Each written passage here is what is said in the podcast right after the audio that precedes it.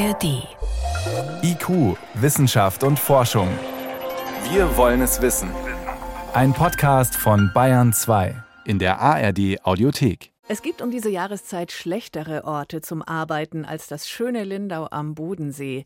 Dort treffen sich gerade wieder Nobelpreisträger und Trägerinnen aus aller Welt und viele Nachwuchsforschende. Drei Jahre lang ging nix oder nur wenig oder hybrid wegen Corona.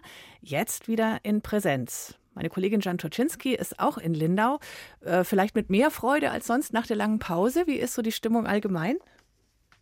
Ich musste gerade ein bisschen schmunzeln, Birgit, weil ich sitze in einem fensterlosen Raum und kann die Aussicht gerade oh, gar nicht so genießen. Aber grundsätzlich ist es natürlich ein herrlicher Ort und es herrscht ja auch immer ein besonderer Spirit, ein besonderer Geist. Äh, Bayerns Wissenschaftsminister Markus Blume hat ja gestern bei der Eröffnung von großem Wissenschaftskino gesprochen und da ist auch was dran, wenn eben äh, rund 40 Nobelpreisträger und Trägerinnen auf hunderte Nachwuchsforschende aus aller Welt treffen. Da ist wirklich einiges geboten. Mhm. Da sind ja auch Nachwuchstalente dabei, also nicht nur die Nobelpreisträger, Trägerinnen. Was sind das für Nachwuchstalente? Wo forschen die so?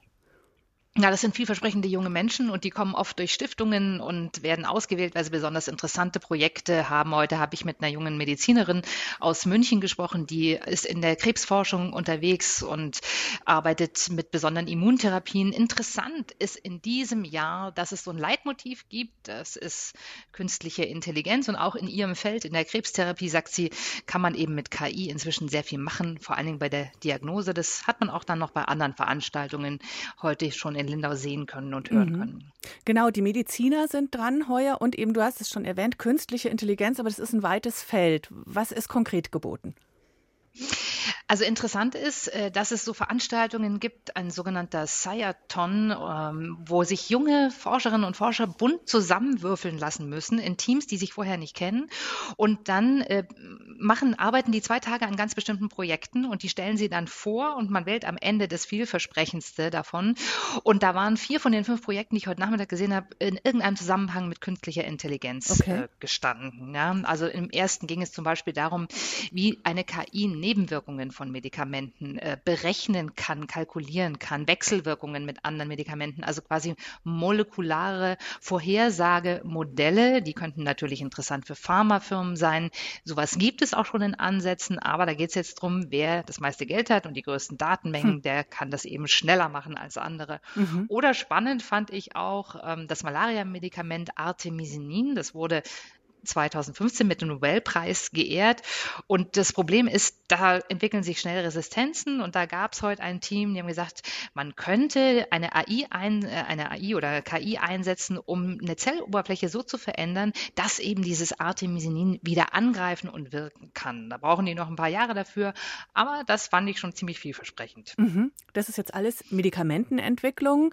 Ähm, bekannt ist ja künstliche Intelligenz vor allem auch in der Diagnose, dass man da also die Ärzte unterstützen kann. Ja, bei was ist es eigentlich, was der Patient hat, die Patientin? Was gibt es da Neues? Genau, da sind wir wieder beim Thema Krebsdiagnose. Das war auch ein Teil äh, dieses kleinen, dieser kleinen Challenge. Äh, da ging es um ähm, Krebsdiagnosen, um Lungenkrebs, ein ganz großes Problem, denn bei Lungenkrebs, Lungenkrebs wird immer noch verhältnismäßig wenig erkannt, auch gerade im frühen Stadium. Und da äh, haben sich die jungen Forschenden äh, überlegt, sie könnten Hightech-Endoskope aus Glasfasern optimieren, die Wellenlänge erhöhen und dadurch also das Erkennen von schadhaftem Gewebe verbessern, aber eben diese Endoskope auch mittels KI mit Daten füttern und trainieren, sodass man eben verändertes Lungengewebe besonders früh entdeckt. Das kann man sicherlich nicht flächendeckend machen für alle Menschen, da muss man dann priorisieren für Risikopatienten, aber ist natürlich äh, sehr verheißungsvoll und auch die, die, die vierte Idee war sehr spannend, da sollte ein, ja, ein, ein smartes Pflaster entwickelt werden, was in einem okay. frühen Stadium äh, ja so ein Chip hat und eine Blutvergiftung, eine Sepsis erkennt anhand bestimmter Informationen, die die KI ihr dafür eben ausreicht. Also das sind so die Diagnosemodelle, die da heute verhandelt wurden. Mhm. In dem Programm eine andere Geschichte, wo ich so ein bisschen Skepsis bei mir gespürt habe, dass ähm, künstliche Intelligenz auch die Ärzte beim Gespräch entlasten könnte. Also Arztgespräch ersetzen. Ich will doch dann echt einen Mensch. Wie soll das gehen? Da sind wir immer schnell relativ, relativ skeptisch. Ne? Auch hierzulande. Allerdings muss man natürlich auch sagen, unsere Ärztinnen und Ärzte haben ja wenig Zeit für Gespräche. Sprechende Medizin wird ja nicht gut vergütet. Und eine Idee könnte zum Beispiel sein, dass das, was man so an Daten vorher einsammelt, die sogenannte Anamnese, dass das zum Beispiel eine künstliche Intelligenz machen kann. Also wo es wirklich um Erfassung bestimmter Parameter geht. Also nur das könnte einfach Abfragen, Zeit sparen. Ne? Genau. Ganz genau, mhm. abfragen. Ähm, und natürlich ist es auch so, dass es Regionen in der Welt gibt, da ist die Gesundheitsversorgung noch mal deutlich schlechter als bei uns, sprich, mhm. da gibt es gar keine Ärzte.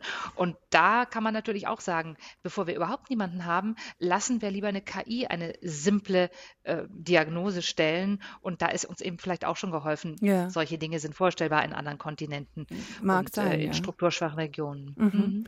Ähm, ein Konflikt, der mit Sicherheit aufploppt, auch in Lindau. KI braucht riesige Datenmengen. Das sind sensible Daten, Gesundheitsdaten. Wie ist da der Konflikt? Im Moment? Was kann man da machen? Ja, das ist ganz witzig. Also das ist ein Problem, aber das taucht nicht in Lindau auf. Also okay. das merkt man hier. Hier hat man Menschen, die im Grunde alle auf den Fortschritt setzen und auf die Möglichkeiten. Und das heißt, die Probleme, die natürlich dann äh, zutage treten, würde man das Ganze umsetzen in der Realität, die werden hier nicht diskutiert. Mit denen müssen wir uns dann später beschäftigen, wenn das Ganze an den Markt kommt. Alles klar. Jan Tutschinski von der Nobelpreisträgertagung in Lindau. Künstliche Intelligenz in der Medizin. Diesmal eines der zentralen Themen. Danke, Grüße Grüße an den Bodensee und ich hoffe, du kommst aus diesem fensterlosen Kammerl jetzt schnell raus. Ich bemühe mich. Danke. Tschüss. Schöne Grüße nach München.